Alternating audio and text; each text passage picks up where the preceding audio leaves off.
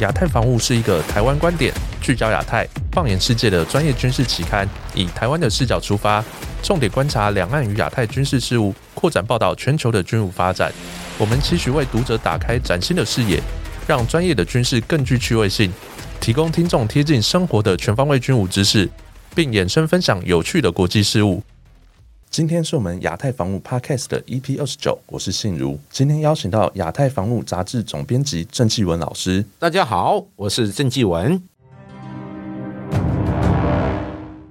那我们请郑继文老师来跟我们谈一下近期的军事新闻。首先，我们看到第一则是美国国会通过支出法案，编列二十亿美元对台军事贷款。那在近期呢，美国的参众议院两院。都已经通过了二零二三年的财政年度支出法案，编列相关的预算，提供台湾每年二十亿美元的军事贷款。那在近期也已经经由美国总统拜登签署相关法案，已经有生效了。那我们请老师来谈一下这法案究竟有什么相关的内容？呃，我们从这次这个法案通过的金额还是比较高的哦，高达八千五百八十亿美元，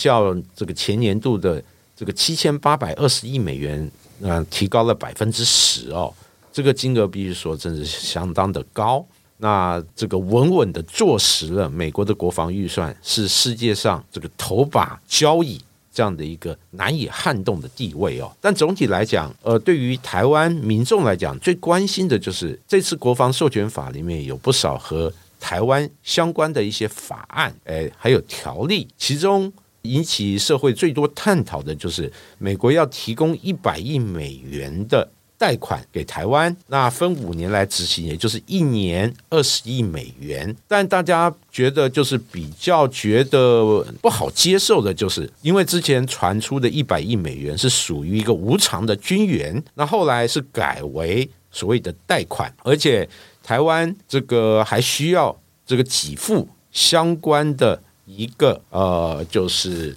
利息哦。那而且美国这个这次国防授权法还规定，台湾在十二年内必须偿还贷款和相关的利息。因此哦，在台湾社会有不少人这个感到疑惑，特别不解，就是这个难道这个台湾是缺经费向美国采购武器吗？尤其是近期有关这个呃政府呃。这个超额征税这个议题也引发社会不少的一个探讨。超额的这个呃税金高达四千五百亿台币，如果折合美元的话，大概是一百五十将近一百五十亿美元。因此哦，从这样的一个经费的状况，我们就知道。台湾如果要硬挤出一百亿美元，其实根本不需要向美国贷款，以政府自有的财源，呃，编列特所谓的特别预算的方式，其实还是可以支应哦。因此，不少人认为这次美国国会通过这个法案有一点强卖的一个味道。而且，根据二零二二年大家所知道的这个美台之间的这个军购相关的发展，可以清楚的了解到，就是台湾要向美国采购的武器，其实美国这个国防部提供。那更多的意见，那已经成为一个目前发展的一个现况。比如说，之前美国决定要出售这个自走炮给台湾，哎，后来以种种理由，哎，这个案子这个没有了，而改以向美国采购海马斯多管火箭系统哦。那另外，这个国军想要买新型的反潜直升机、预警机等等，那按照媒体的报道，就是被美国国防部打脸。认为台湾应该更多专注于采购所谓不对称的这个武器，因此哦，结合这个一百亿美元的一个贷款，我们可以大胆的这样一个预测，就是美国不止这个强推，哎，我们要向美国贷款买武器，而且采购的品相可能以美国的意见为主哦，这个让我们这个建军发展可能就这个没办法按照我们自己的意愿。和这个资金的状况来做调配，我认为这个本身是比较令人遗憾的这个部分。但总体来讲哦，从这次国防授权法，我们可以看出，美国持续增加台湾的防卫能力，哎，这个是这个不变的哦，尤其是这个。决定在对台军售这个内容上这个部分，呃，他们会加把劲，比如对于武器的运交啊，给予一个较高的优先，这个部分倒是一个比较可喜的发展。哎，好，谢谢老师。那第二则呢，我们看到就是近期呢，蔡总统在十二月二十七号，他在记者会上，他公布了强化全民国防兵力结构调整方案。他宣布了我们的我国的义务役役期将从四个月恢复到一年。那他这个方案的内容呢，是要从民国一百一十三年的一月一日起施行。它主要是要征集九十四年一月一号以后出生的役男。那它还有一些改变，包括了二兵的薪资包含。保险还有膳食费为新台币的两万六千三百零七元，这跟以前我们讲说的时薪八块半已经有相当大的一个成长。那在记者会当中呢，记者也有提问说，外传义务役役期恢复一年是美方的要求。那蔡总统在记者会上也明确的说，他做出这样子的改变是没有美方的压力。那我们想请郑老师来说一下。呃，其实针对这个役男的役期，从四个月的军事训练。那延长在到义务役在一年的时间哦，其实这个台湾社会已经对此这个进行很多讨论，特别这个议题大概是在年初年中的时候要开始发酵，而且这个议题那据说哎，特别是媒体不断的这个反复的强调，可能是影响这个执政党在九合一选举的时候选的很难看。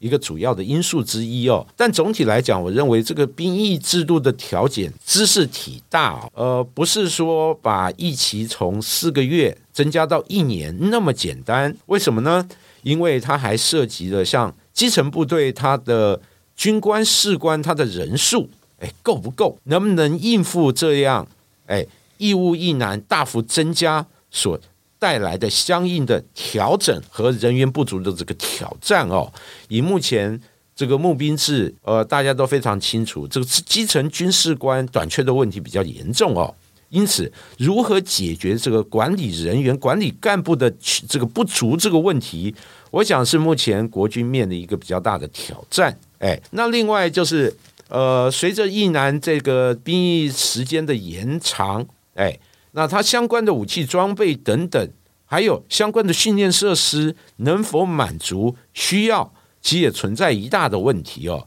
特别是我们当过兵的人都非常清楚，国军很多这个训练设施其实不够的哦。就以现代化的这个射击靶场来讲，哎，因为涉及呃场地的选择，还有附近居民的这这些意见，哎，特别是军方在很多演训区域。都必须做好蹲区睦邻，哎，花了很大的资源和功夫做这个，但每到这个演训期间，还是会受到一些周边居民的抗议相关的干扰，来影响这个部队的实作哦，哎，因此就这角度来讲，就最基本的像设计靶场。现代化的设计靶场，其实国军就很短缺哦。尤其是我们看到这个政府的相关缩帖，对比四个月军事训练和一年义务役，它在实弹射击这个部分大幅增加。尤其是我们看相关的数据，四个月军事训练，它实弹射击的这个次数、这个发数，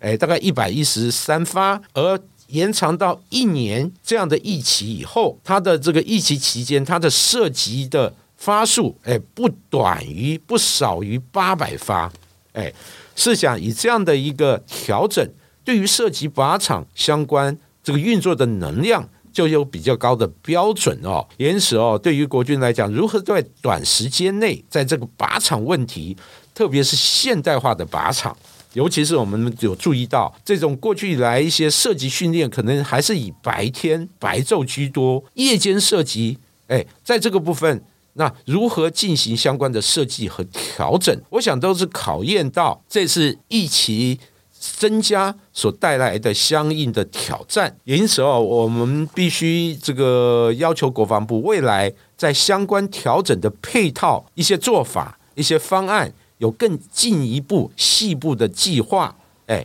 来这个厘清那社会各界对于疫情调整所带来问题的一个怀疑哦。在这个部分，我们期待国防部给予外界其实更多、更详细的说明。哎，好，那接下来呢，我们把焦点转换到南韩的部分。那在二十六号的时候上午，有五架北韩的无人机，它被发现越界入侵了南韩领空。但军方消息指出，其中有一架飞到了首尔的北部地区。那他研判说，有其他四架。可能是扰乱视听之用。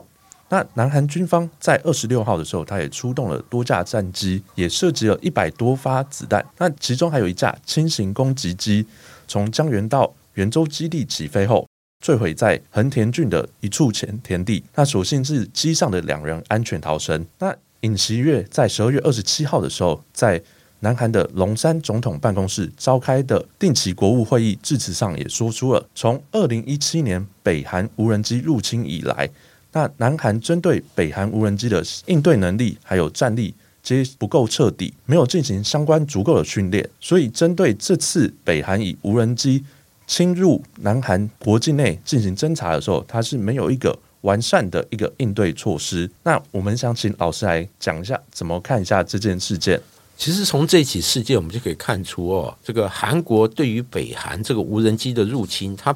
整个应对的能力就是有问题的哦。而从这样的一个事实和结果，我们可以大胆的预测，北韩派出的无人机应该是属于一种体积、哎尺寸相对比较小一些、战术侦察用的无人机。特别这一类无人机可能飞的高度也比较低，哎，目标比较小，因此对于韩国派出包括战机还有各种飞机进行拦截，大幅增加了它的困难。哎，那从这样的状况也显示了，现在一般的传统的防空体系，哎，包括空军的战机、拦截飞机，还有像防空雷达、防空武器系统等等，应对这种目标小、哎，速度慢、高度低的这种无人机，存在很大很大的困难。哎，那其实这一点就让我们想起了，事实上不止韩国如此哦。在台湾，那国军也面临相类似的状况，特别是大家还依稀记得哦，二零二二年八月，这个中共对台这个围台军演期间，有一些无人机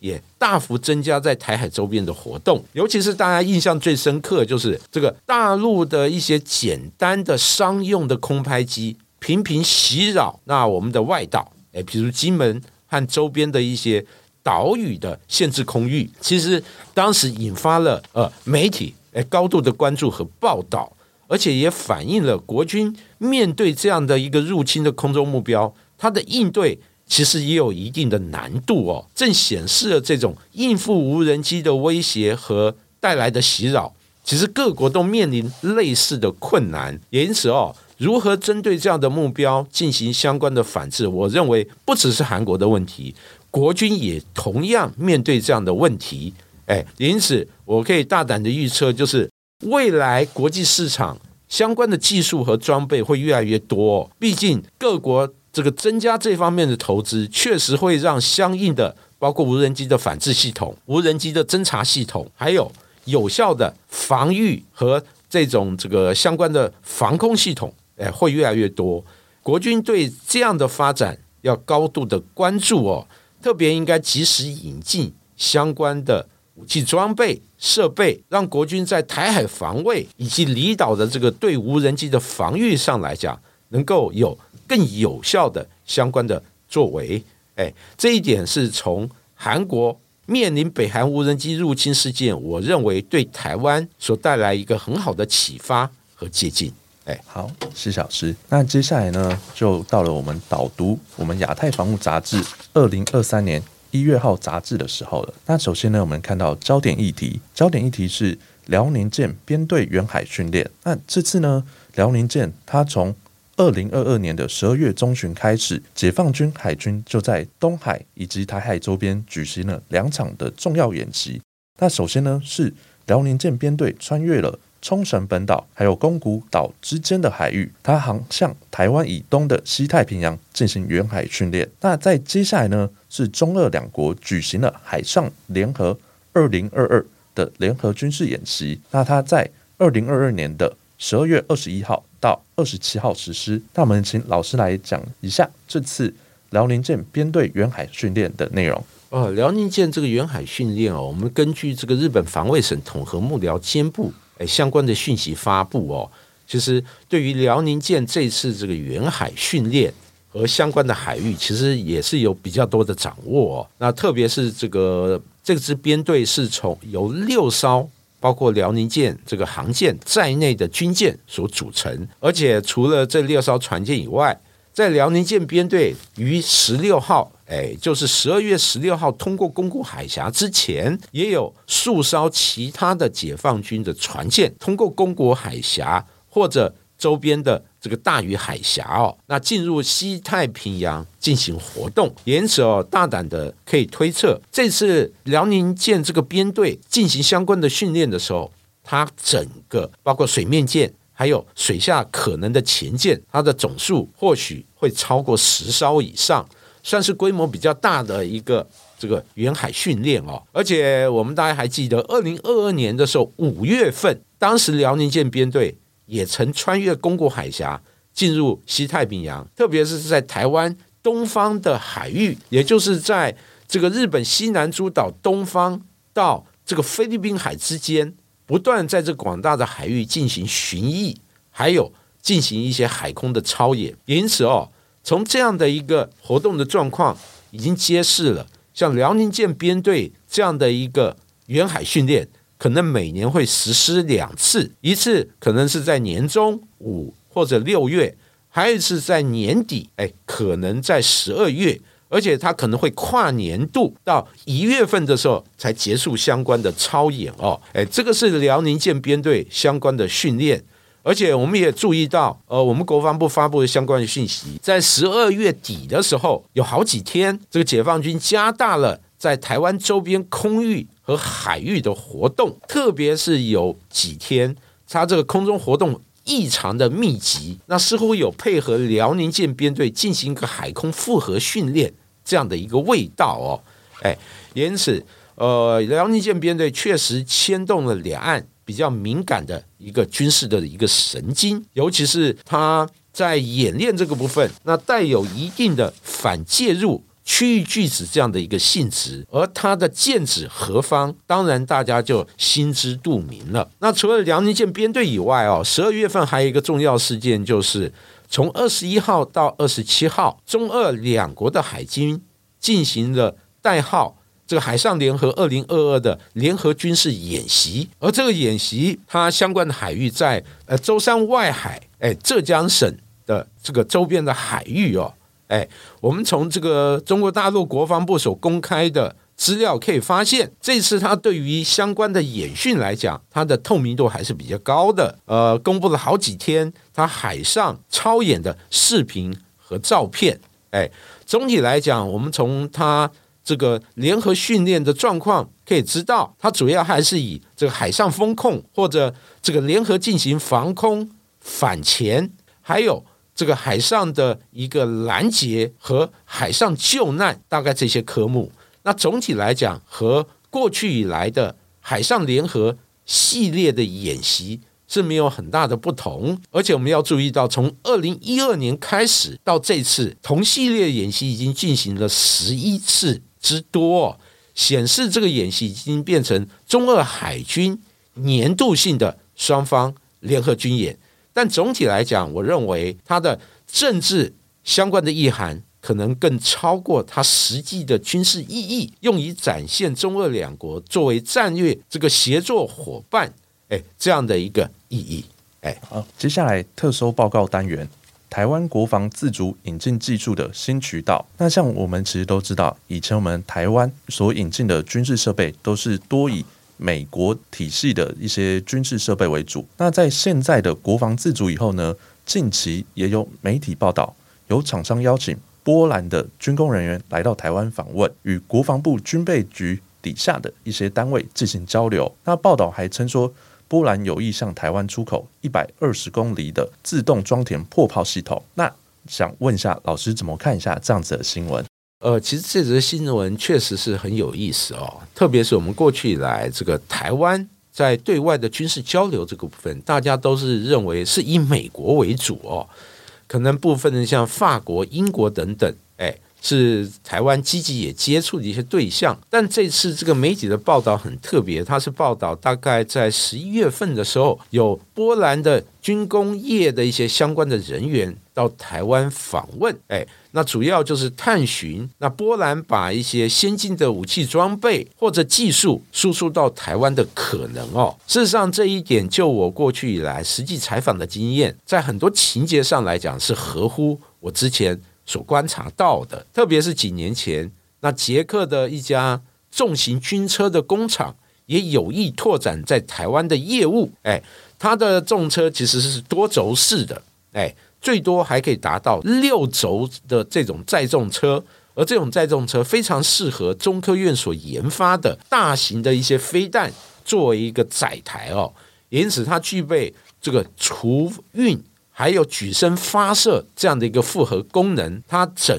个系统的结构还有性能来讲，会远远超过。目前我们飞子部所使用这种商用重车所改装而来的飞弹发射车，但总体来讲，我认为波兰它本身在军工业这个部分还是比较发达的，尤其是我们经过仔细的这个呃资料的查阅，发现波兰在地面武器装备这个部分，它的国产还有智力研发的状况非常的理想，哎，包括坦克，包括步兵战斗一些车辆。包括这个重型运输车，乃至于一些防空系统、轮型装甲车或者制造破炮等等，它都有很高的自制的一个能量。也因此，这个波兰未来如果在这个这个苏台这个相关的技术和设备这个部分能够开这个绿灯，我认为国军也可以积极寻求来自可能包括波兰在内的欧洲国家的合作哦。毕竟。国军在地面武器装备这个部分，这个近年有好几项计划正在做，尤其是以云豹八轮甲车为底盘所修改的，包括轮型战车，哎，先进的自走破炮等等，哎，从欧洲引进相关的成熟的技术，哎，或者先进的设计理念，那让我们这个呃研发相关武器装备的时候，不会陷入所谓。闭门造车的一个窘境，哎，而且这个我们都非常清楚，不管是捷克、波兰乃至于英国，都属于北约体系、北约国家的一个成员哦。因此，我们利用相关的技术企研发出来的，就是典型的欧美甚至北约标准的武器。哎，这个对于国军在这个地面武器装备的国防自主来讲，那绝对是有加分的一个机会。因此。其实我们是乐见相关的发展。哎，好，接下来呢是封面故事中国版台海巡逻队。在二零二二年十一月二十九日的时候，美国国防部发布了年度的中国军力报告。那指出呢，在解放军海军的部分，它未来将部署舰载战斗群走出第一岛链，而这样子的趋势立基在解放军海军能力建设。而我们也可以看到，从二零零二年的八月开始，中共的围台军演之后，其实呢，他们一直都有很多不同的海军军舰在台湾的周遭做一个巡航，所以也造成说，我们这次的主题是中国版台海巡逻队。那我们台湾又该如何这样子去应对呢？这个议题哦，确实很重要哦，尤其是这个包括美国、日本等等，对于中国大陆的军力报告都指称，这个解放军的海空战力是快速这个膨胀哦。那在这个整个第一岛链周边的活动，它的频次、它的规模都越来越大。其实，对我们国防部过去以来也针对相关的发展，也提出一些说明哦。那我们也看到了，那确实自二零二二年。八月围台军演以后，那这个中共加大了在台海周边的海空活动。哎，过去国防部公布的更多的可能是军机方面的活动，比如说，呃，近期有这个资料显示，十二月二十五号，哎，这个解放军东部战区在台海周边这个飞航的活动高达七十一架次哦，哎，其中有这个将近一半，哎，是进入。这个台海中线或我们的这个防空识别区里面，哎，那显示了空中活动对于我们台海防务的一个威胁。事实上，国防部的相关报告也指出，这个解放军海军的船舰也定期在台海周边活动。那不只是在西面或者南北两端，甚至在东部的外海也会常驻解放军的船舰。哎进行一个活动哦。而这些这个船舰，那按照国防部的说法，主要还是以像零五六 A 哎或者零五四 A 哎这一类护卫舰比较多，但有时候像它更先进的零五二 D 哎这样的一个神盾驱逐舰，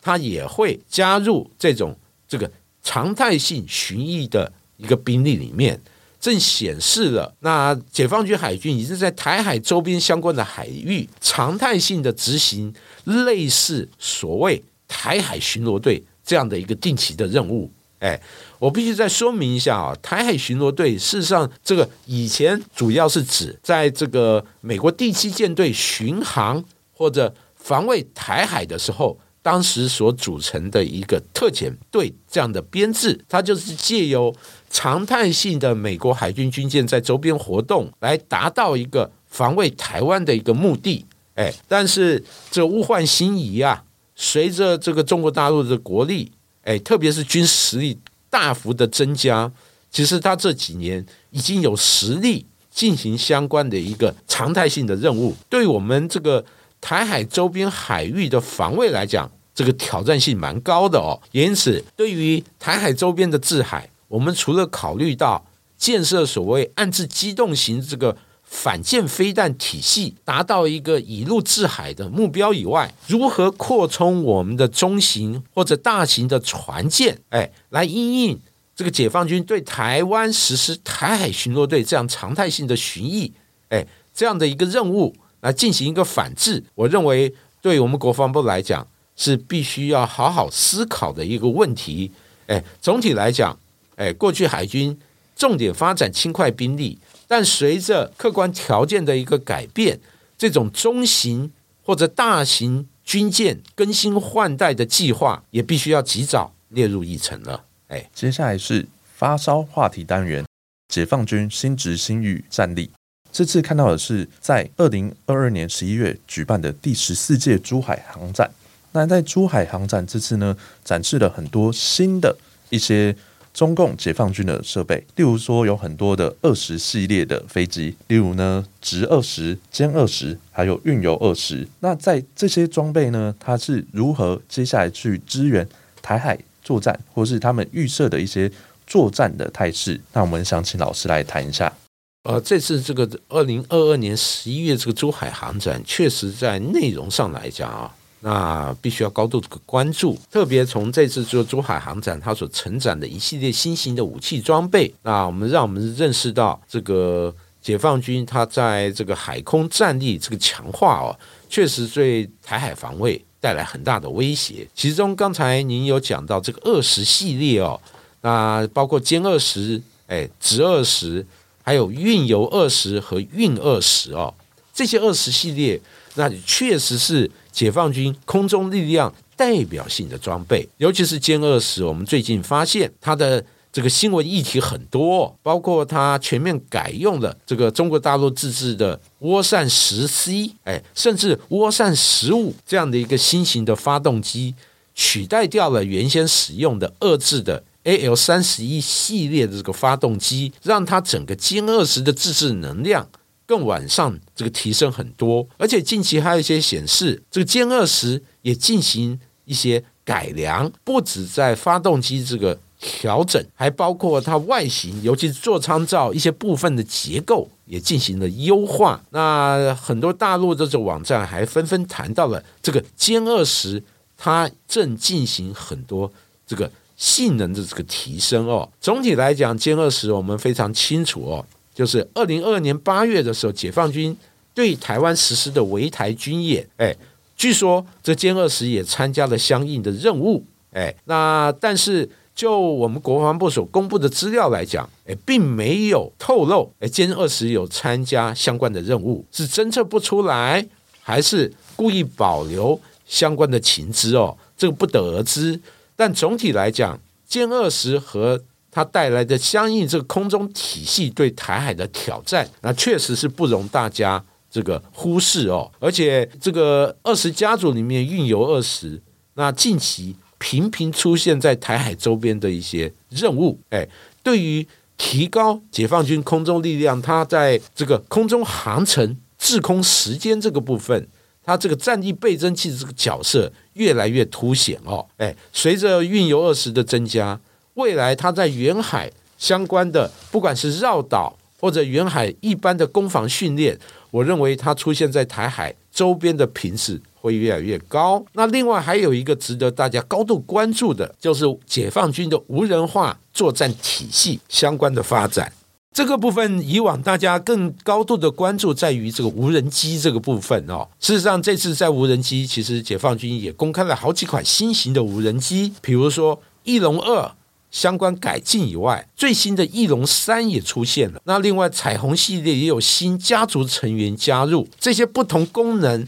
性能更优的这些无人机，那确实值得国军那审慎、高度严肃。来面对，尤其是近期解放军在台海周边的活动，我们可以发现，无人机已经成为它这个扰台或者在这个周边常态性活动的一个环节。哎，未来我们认为它所占的比例会越来越高，也因此国军未来在不管在汉光系列演习或者攻防的一些想定里面，那面对无人机这样的威胁。那势必要把这个相关的反制或者防卫的手段，或者这个相关的战法战术，那予以重点发展，这样才能符合未来台海防卫的这个需要。哎，接下来的是台海军情单元，那这次看到的是。中山科学研究院的故事，那我们都知道，中科院是我国研发军事设备一个重要的单位。那在前中科院院长龚家正他接受中研院近代史研究所访谈之后，出版的龚家正先生访问记录。那这当中呢，有谈到了很多以前研发一些相关导弹的一些记录。那我们想请老师谈一下。呃，龚家正先生这个回忆录哦，访谈记录，我认为是比较珍贵的。特别是中科院给予外界一个重要的一个很鲜明的形象，就是哇，这个单位非常的神秘哦，相关的讯息常常是密不透风啊。哎，大家对于国产很多武器装备的了解，哎，常常是通过媒体这个部分的报道有一个大概的轮廓，但是对于细节呢，那经常是语焉不详哦。那任凭媒体用各种方法来进行挖掘，其实经常都难以一窥全貌。那我认为，这个龚家正先生作为阿扁政府时期的中科院院长，那这次进行这个回忆录，哎，这里面的论述，那非常有助于外界更了解中科院，以及了解中科院。相关的职这个职工人员，在过去很多重点国产武器计划里面，他所付出的一些辛劳哦，尤其是里面那谈到了很多一些敏感性的武器，哎，比如说雄风二一这个巡弋飞弹，以及这个雄风系列这种像这个弹道飞弹或者这个呃高超音速的巡航飞弹，哎，相关的发展，都让大家了解到。哦，原来这些武器装备、这些先进飞弹，它在发展这个里面，哇，常常都有好几个关键的时间点，哎，而这些时间点，如果当时没有相关人士的坚持和获得突破，哎，这些武器计划有可能就会夭折，哎，但是很幸运的就是，那总是有很多默默耕耘的人在那边付出、坚持。理想更重要的就是，当时政府相关人等大力的支持，终于让包括雄风二一在内巡弋飞弹一些战略性的武器，台湾得以独立研发完成，也让国军拥有了一些那比较能这个确保自身安全的一个战略性的反制武器。那这一点从他的回忆录里面，我们认为，呃，面对这样的一个很多人默默付出。哎，国人确实要给予他们点赞，而且深深的对他们感到敬佩。那今天的节目就到这里，感谢郑继文老师为我们带来如此精彩的分享，相信各位听众的收获一定非常多。也欢迎听众到我们的 Apple Podcast 给五星好评，或是在脸书、IG 或 Twitter 留言分享。期待下一集有更好的内容和大家分享。再见。